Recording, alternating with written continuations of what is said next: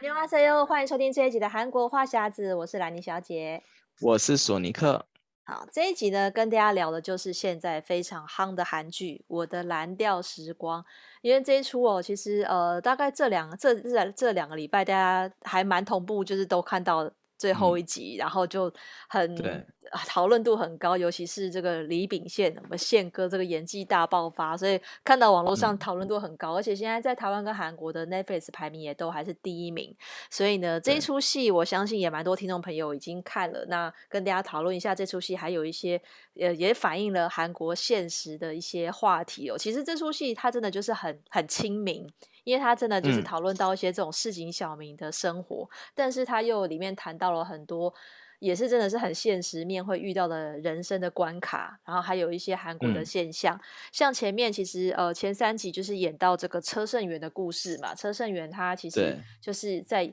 呃他的在你戏里面的角色，他是一个银行的算是经理级的吧，一个管理层，对，然后他的那个妻子跟小孩都在国外。他是栽培他的女儿在国外打高尔夫球，嗯、然后参加一些当地的比赛、念书什么的，所以感觉出来他经济压力蛮大的。因为他虽然在银行当到高层，嗯、但是他还是常常在家里吃泡面，就是感觉。啊、然后太太好像要一直跟人家借钱什么的。但是这个现象，其实在，在在韩国这样的现象是不是好像蛮多的？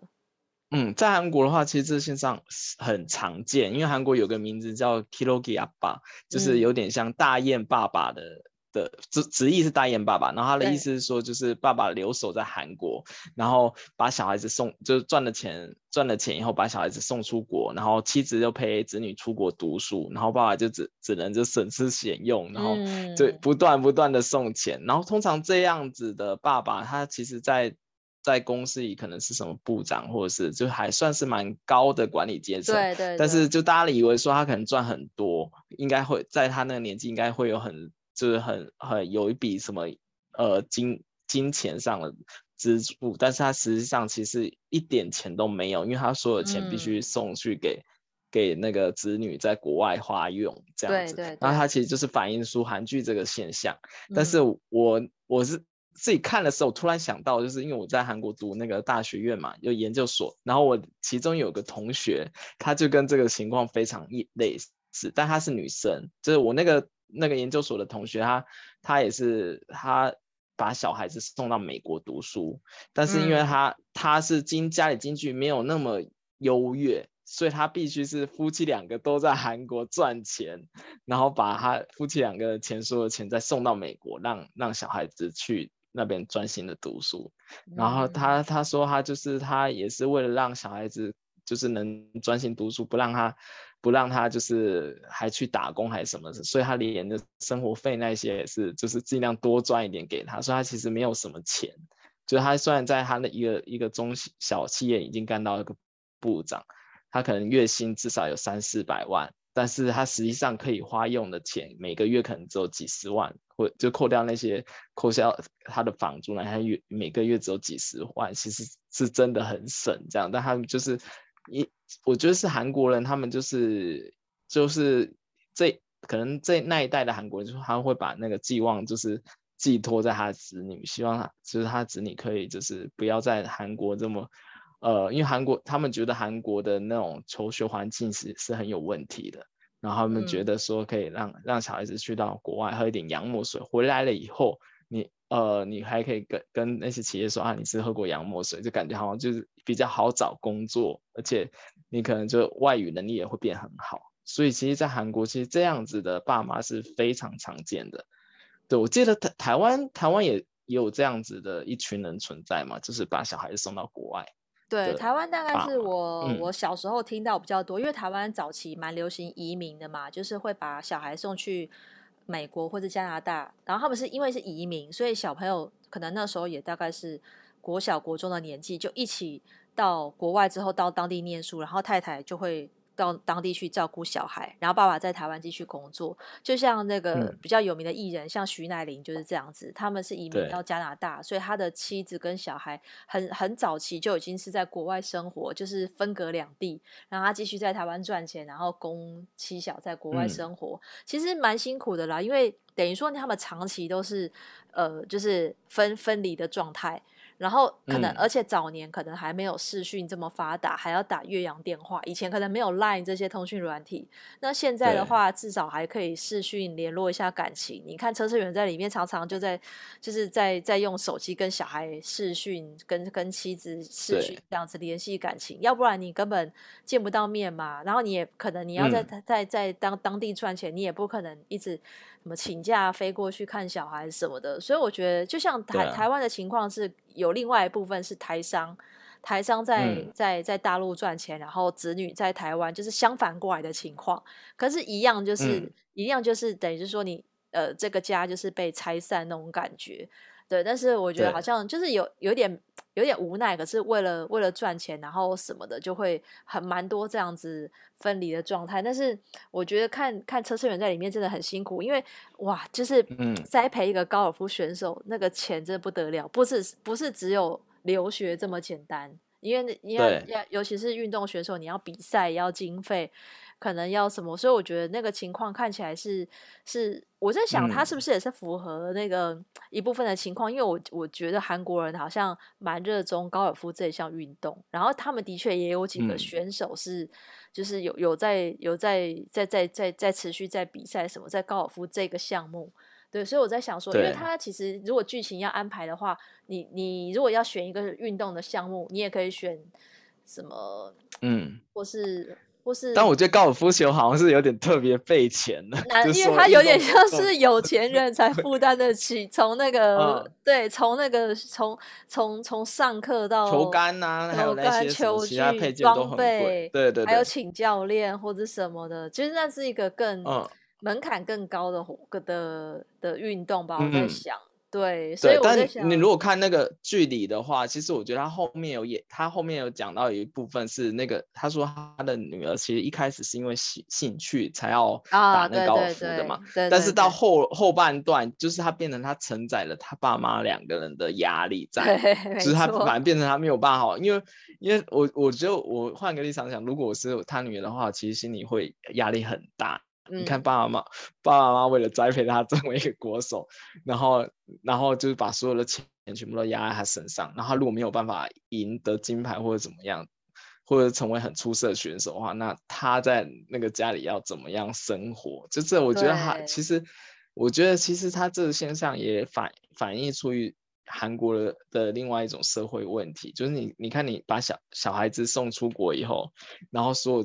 精神还有所有的金钱全部都投在小孩上，相较相对于小孩子身上的话，其实感受到的那压力，嗯，不是普通的大。嗯、我自己自己是这样想，对啊，没错，我也是这样想。其实我觉得，其实说实在，小孩子也有点可怜，因为我记得他有里面有一段是他在跟他爸。爸爸爸吵架的一段，好像是那他爸爸就说：“你不是说你喜欢这高尔夫球吗？所以才送你去、啊、去读。”但他那个是他说他是很小的时候，他就刚好对那个高尔夫球有兴趣。但那个小孩子他可能还还很很才是在成长阶段，他根本不知道他未来是对应该往哪个方向走。就刚好打到高尔夫球，哎，他高尔夫球好像也有一点兴趣。然后但他爸就全力，他们全家就一直 push 他当国手。你说那个压力，我也觉得好大。对，嗯、我就觉得其实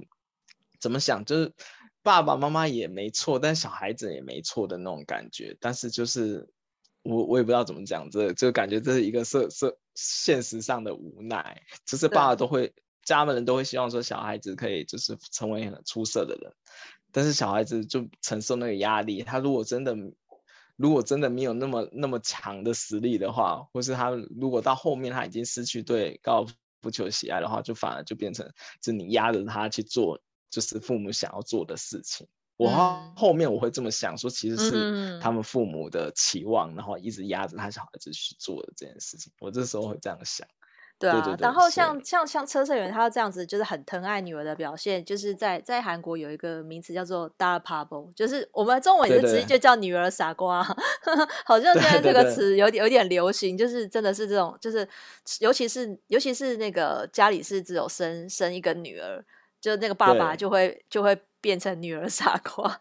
但我不知道台湾是不是这样，韩国是这样，就是男生就放放养，就随便随便他们干嘛，但他们就是对女女孩子就会特别的关爱那一种，嗯、就什么好的都要给女生。然后那个大大大爬波的意思是说，那那些比较特别偏执在就是宠爱女儿的人，他是会会不喜欢。女女儿离他爸爸太远，就是要在他视线以内的地方，啊、所以他们是尽尽量让小、嗯、让女儿是留在国内，韩国国内，他不会把她送出国的那一种。其实两、嗯、一个比较极端，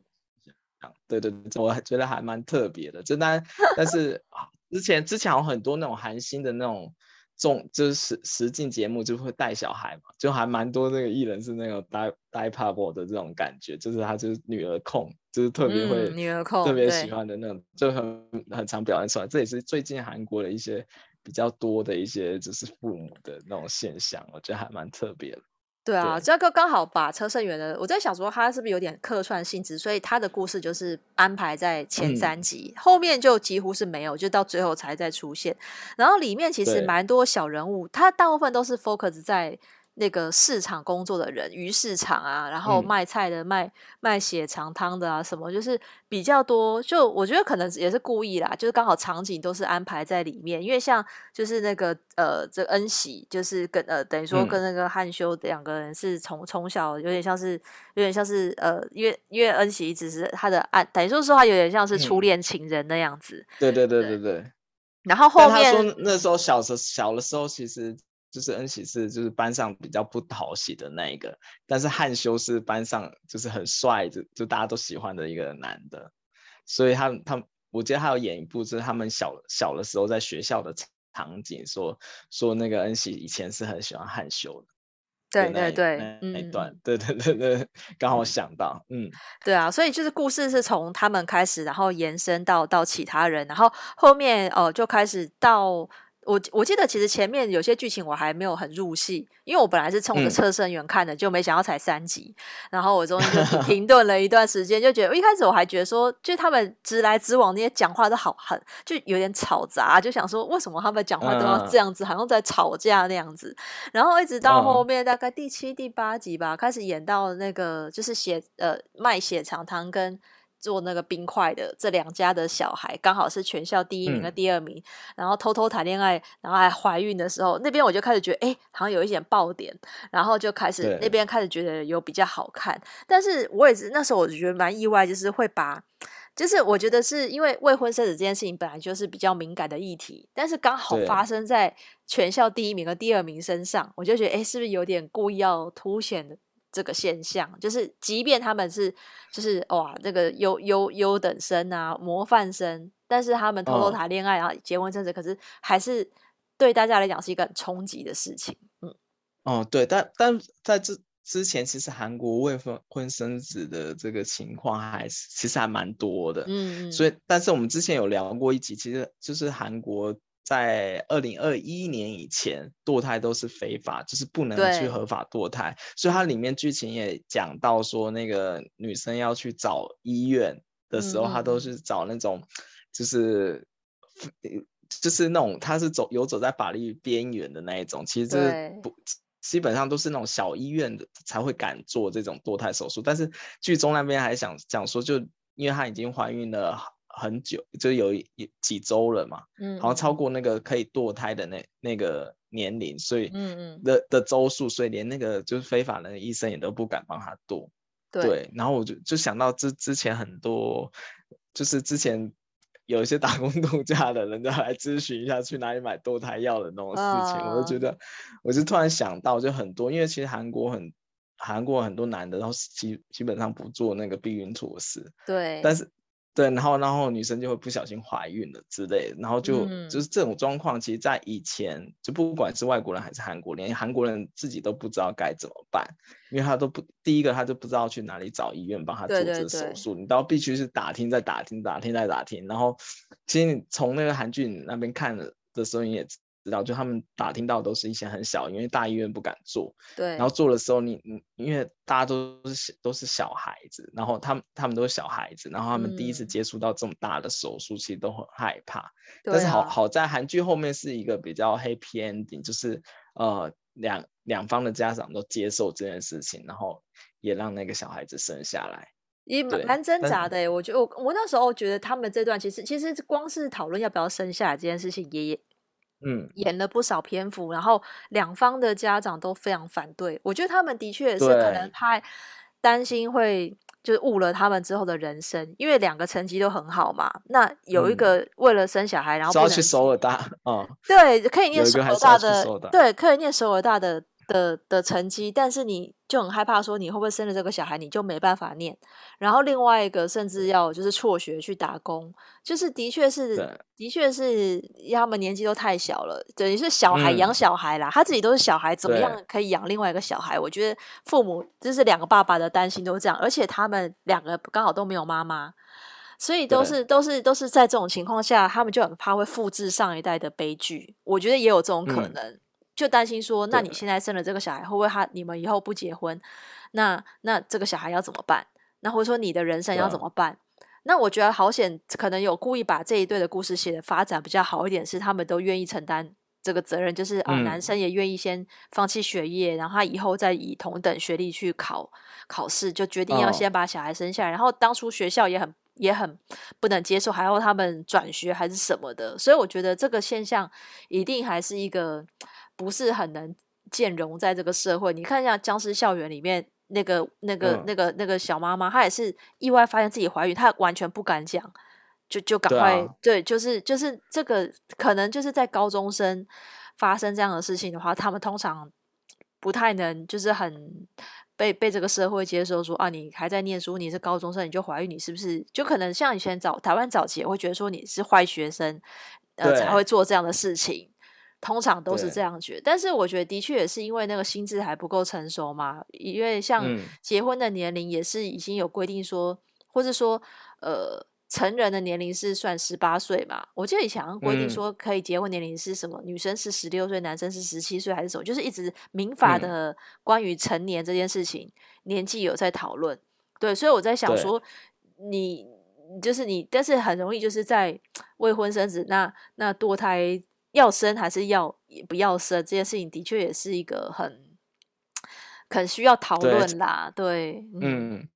然后我知道，我觉得那个比较有趣的一点是那，那 那个那个男生，他不是说他其实都有用那个保 险套，对，那 那保险套是他爸，因为他那时候他爸爸给他的，有塞给他嘛。然后对，他爸还说我不是有给，对他爸有访问他说我不是有给你保险套吗？后来发现不是因为。五套，就因为因为他给的那个真的是买的太便宜了，很垃圾的那种保险套，所以他就破。然后就觉得哦，就就那段我个人觉得还蛮好笑。但我后来想一想，其实如果在现实上，其实要像他们这样一个那么好的 ending，其实还蛮困难。对啊，因为后来想到我们之前不是聊过，我之前对啊一些悲惨的故事，韩国韩国男生遇到这个状况，下一步就会选择消失，这可能就找不到。嗯对，所以我就觉得他其实在剧中这一对是算有点把他美就美好的，比较美化的 ending。对对对，这边还算是还是发展还就就就没有给大家太就是就是还好险是一个好的结局。我觉得也有可能是因为他们毕竟都是认识的人，因为两个爸爸都是同学，认识很久，所以没有让他们真的就是不能往来或是什么。虽然说那段也纠结了很久，就是他们就是。不愿意给他们一个房子嘛，或是说就是就是不让他们住在一起。可是他们后来大家都说他都已经是夫妻了，你又不让他们住，其实就是很很很为难他们什么的。所以后来这边就是有、嗯、有有比较比较好，对。但是我觉得里面其实我觉得可能呃，因为这个毕竟我觉得毕竟韩剧啦，所以他呃在讲现实，可是还是会给大家一点比较比较正向的一些发展。然后像里面其实、嗯、呃，我们现在要讲到另外一对，就是在。那个海女的故事里面，其实这算是金宇彬，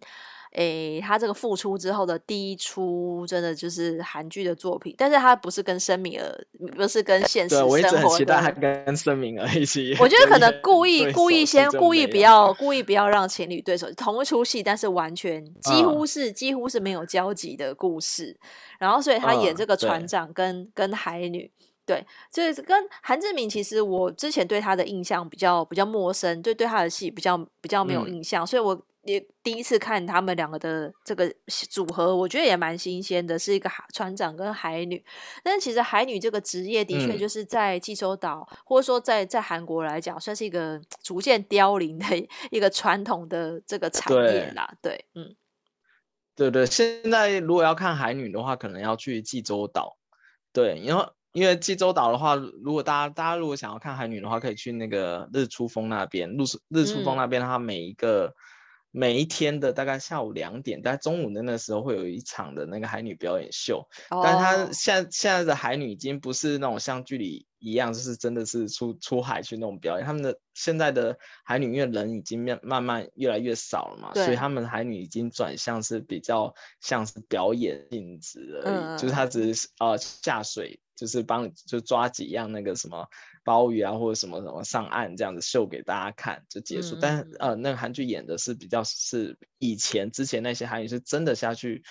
抓一些就是那个海鲜上来卖的，嗯，那种就是比较真的像是工作性质。然后现在的话是比较像是表演性质。但是现在的话，你如果去韩国的就济州岛那边海边，常常会可以看到一个叫海女之家的地方，哦、然后那个地方就是。对对对，是常就是有很多就靠海边的地方都有，然后它主其实就是真的还是还是有一些少数的海女会是下海抓了一些海鲜上来卖，然后现切生鱼片之类的。哦。所以大家如果有看到的话，可以去那边买生鱼片啊，或者是买什么，它很多都会卖卖那个什么鲍鱼的那个现就是生鱼片吃，就是其实还不错，但是价格也有点贵啦。对，嗯、但是可以去体验一下，看一下那个海这样子。对，因为我其实就是看了这个，我觉得他还蛮烦，嗯、因为你看嘛，里面演海女的都是还在从事海女的，也像这种奶奶级的七八十岁的人还在当海女，其实真的非常辛苦。然后像那个韩志明这种年轻的海女，算是真的就是、嗯、呃有这个什么断层世代差异，因为你看他们年纪差了这么多。然后我那时候可能就觉得，就觉得说，他们一直觉得韩世明只是只是外地来的，不是认真想要从事这个行业，一直想把他赶走嘛。然后我也很好奇，就是韩志明他真的是，就是很少会有年轻人对海女这个工作有兴趣。可是后来才知道，他真的就是有经济负担。他每次想要多抓点鲍鱼啊，然后什么海参，他就是他是真的是为了赚钱才来做这个工作。但我也很好奇，这个工作海海女是比较高位选择。高危险的工作，对，我就想说，真的有值得你你做这个工作去赚这个钱吗？嗯，因为可能他他因为抓的都是比较高经济价值的海鲜嘛，嗯，可能他下去一趟的话，以时薪来换算的话，相对是高 哦。对了，对对对，但是他相对相对于也比较危险，因为我记得里面有一幕就是他就是为了多抓几个，然后晚了五分钟十分钟上，对。嗯、然后就是上面的人都非常紧张，然后那个时候他后来上去的时候，大家都在在骂他，对，就说你不可以这个样子，对对对。然后就我那时候看了以后，我就觉也是觉得还有还就蛮有感觉的。然后因为我后来查资料说，很多海女的常常会在工作的时候就是遇到一些事故，有可能遇到食人鱼啊，嗯、有可能就是雷雷击打到，或者是暴雨什么，或者是也有很多人会得得得病。就是心肌梗塞或者什么，嗯、对了。然后我看有一个纪录片叫做《水下呼吸》的纪录片，就在讲牛岛海女的这个故事，嗯、就说把所以有超过一半的海女死掉都是因为水下呼吸这、哦、这这个病的关系。对啊，对对对，我其实所以其实海女其实是很危险，嗯。嗯他们蛮多集都有演到，就是他前面为了要多抓几个，然后。其中有一个有一次，他终于大彻大悟，是因为他脚被那个网海底的渔网勾住，然后其他海女下去救他，嗯，然后但是被下去救他的人也被勾住，所以一个勾住一个，就是大家都变身陷危险。所以后来就是那个里面的年纪最大的春熙奶奶，她、嗯、就是后来把他就是一对一跟他恳谈嘛，然后后来其他人就是本来真的大家真的受不了他，就觉得他很不合群，然后里面那个奶奶一直强调就是。嗯海女这个工作是一个集集体集体行动的工作，就是你不能只有你你你自己想要多抓，然后不顾其他人的死死活，因为大家是要一起行动，所以一起出海，一起回来。所以我觉得这个职业的确就是很讲求那个团结，所以他们一开始才会这么排斥一个外地来的人，觉得他都不遵守规则什么的。嗯、所以我才看了这个戏，也才了解到说，哦，海女这个工作的确就是其他韩剧没有这么大篇幅在讨论这个工作，然后也是第一次看到就是这样海女海女的工作，我觉得也蛮有意思的，大家可以了解一下。就是韩国或者像日本也有这样子比较资深的这种海女的工作。嗯、然后其实对里面这个这个文化啦，然后它其实它里面就有探讨说。他为什么要拼死拼活的在那边抓这些鲍鱼啊？什么？是因为它里面有一个双胞胎的姐姐，就是呃唐氏症患者，所以为了要养她，才要去冒这个风险。嗯、所以这个唐氏症的演员也是我们第一次看到，就是在韩剧里面有这样子，是真的，不是用演的，是他真的就是一个唐氏症的患者去去诠释这个角色。对他，他不是演的，他本身而且还有上新闻，嗯、只是因为是第一个就启用唐氏症患者人去演，而且他其实演的还蛮好的。对啊，就是你你你想着他要记那么多台词，然后还有一些什么走位那一些，这其实对一般人来讲已经不容易，但他就是又是唐氏症患者，然后他而且他是一个画家嘛，然后里面出现的很多很多剧也是画，就是发现到其实其实就是。就即便是有唐氏症症患者的人，他们其实在很多方面的还是很有很有才华、很出色的那一面给大家看到。嗯嗯对，我就是觉得还蛮感人的。对，然后但里面里面他他讲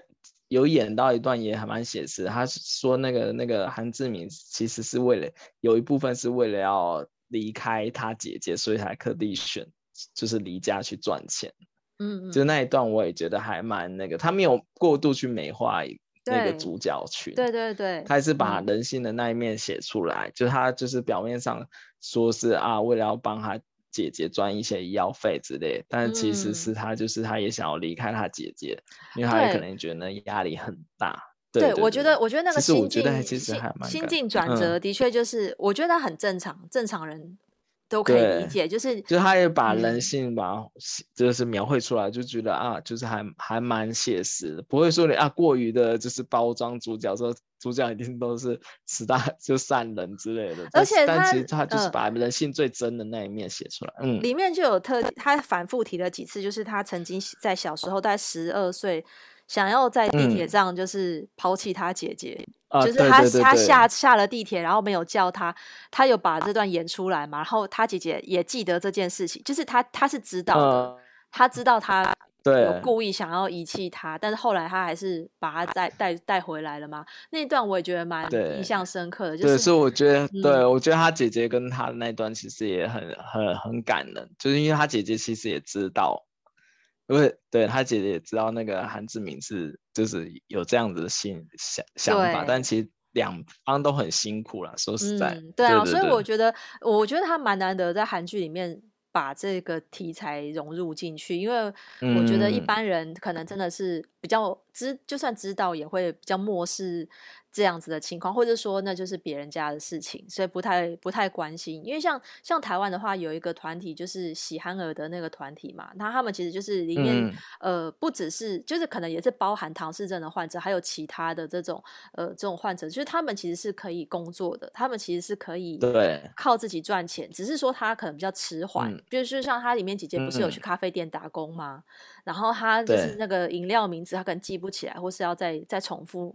是复述一遍，嗯、因为他们的智力年龄大概是在国小，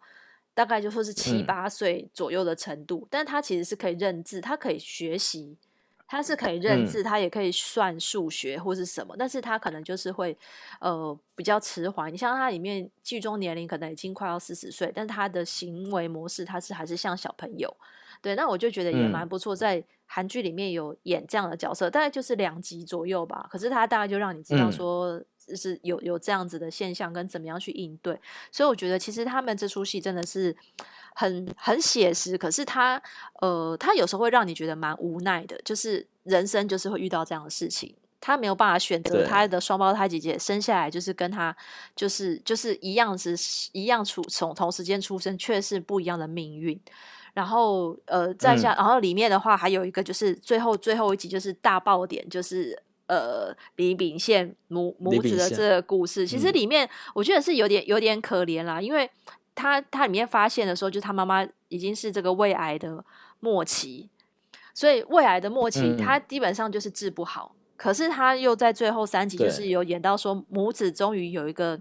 和解，然后他在趁在他妈妈就是可能要要离世之前，帮他圆梦，想去哪里就带他去，然后想去济州岛看风景。嗯、我觉得里面演到这边真的是蛮蛮、嗯、感人的，然后也也让大家觉得说、嗯、哇，就是李秉宪。我觉得可能大家以前对李秉宪演韩剧的印象比较少，因为后来他就去演电影嘛，然后就才才觉得说、嗯、哇，影帝果然就是那个 演技非常的自然，然后非常的感动。嗯，而且他们后来不是说是为了完成他妈先去那个白鹿潭嘛？对，对对。然后我那时候心里想说，而且他那我记得他那场景是冬天的，嗯、然后我其实欧雷心里想，因为他那个白鹿潭其实是在汉拿山的上面。对。然后我，我自己是有爬过汉拿山，汉拿山从山底爬、哦、爬到那个山上大概要五个小时，嗯、而且如果是冬天去爬的话，非常的 危险。嗯。然后我心里想说，为什么他会要带他妈在冬天去？爬那么那么高的山，其实是很危险。上面是真的很漂亮，就雪雪白的一片这样。但后来后来我看剧里是他没有让他妈妈到最后那一段，没有，就让他中间就带，所以也是叫人。如果如果心里面让他去，我觉得那就太 over 了，就是有可能在爬的过程就已经不行了。上去的话就 对，对，因为那个真的很危险。我这这尤其在以他们那个比较简单的装备上去的话，是真的很危险。对对对，但是大家之后如果大家如果对汉拿山有兴趣，想要去看一下白鹿潭的话，就真真的还建议大家可以去那边看，因为那是一个济州岛必游的景点。可是那个一般人一般人的体力也是爬得上去吗？会不会很难？可以可以，一般人体力都爬得上去。其实就你装，如果冬天要爬的话，装备要。哎，他说里面要三四个小时，要这么久哦。要要要，因为我们那次慢慢爬就要五个小时到顶，天哪，到顶就要五个小时。天，对，然后因为我们那时候是冬天爬，它那个雪是会一直上来到膝盖的，嗯，所以是很夸张的，很夸张的积雪量。然后，然后我们爬了有到后面有一段路是完全看不到，前面全部都是雪白，就是你虽然是我们那次去是五六个人一起一起一起爬上去，我是看不到前面那一个人，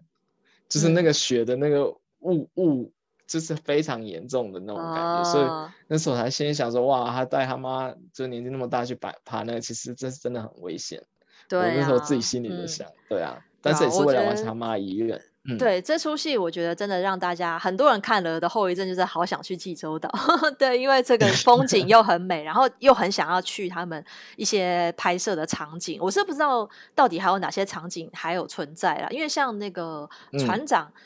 呃，船长的那个屋子，我听说是已经拆掉了。他住在一个就是用公车改，就是公车弄成的一个一个房子嘛，然后已经拍完拆掉。嗯、那其他的话，我在想说，比如说他们剧中真的居住的那个那个房子，或者是可能有些店家，嗯、我不知道那个市场应该是原本就在的市场，还是搭出来、啊、市场应该是原本就有。我感觉那市场、哦、市场是原本就有的。对对，对，哦，那个鱼市场，然后跟就他们平常活动的那个那个区域。对，或者说像，嗯、因为他们其实蛮多场景，感觉都是在他们家里面，好像比较没有去什么当地的什么叉叉餐厅还是什么，这种场景是比较少。嗯，对。但我觉得，我觉得应该会有人整理出那个路线，嗯、就是比如说他们曾经在 在在哪里出没啊，或是说那个市场，或是呃哪里，我觉得。光去看那个，或是那个路上，比如那个摆那个石头的那个路上在哪里？我觉得那个可能自然的风景是可以看到。嗯、对啊，那就希望大家看了这个这个，觉得你也喜欢这出戏的哪里的话，可以到我们的社团跟大家互动反馈一下。然后，如果还没有追完这出戏的听众的话，我是建议大家强烈推荐，真的是可以好好的欣赏这这一出《我的蓝调时光》，我觉得是还蛮值得看的啦。对啊，那今天这一边就跟大家聊到这边喽。嗯、那如果想要参与我们的话题互动，欢迎参加我们脸书韩国话匣子的社团。想要 follow 韩国的讯息，可以追踪我的粉砖 Hello Lenny 兰妮小姐，还有索尼克的玩转韩国。那我们下礼拜再见喽，拜拜。嗯，拜拜。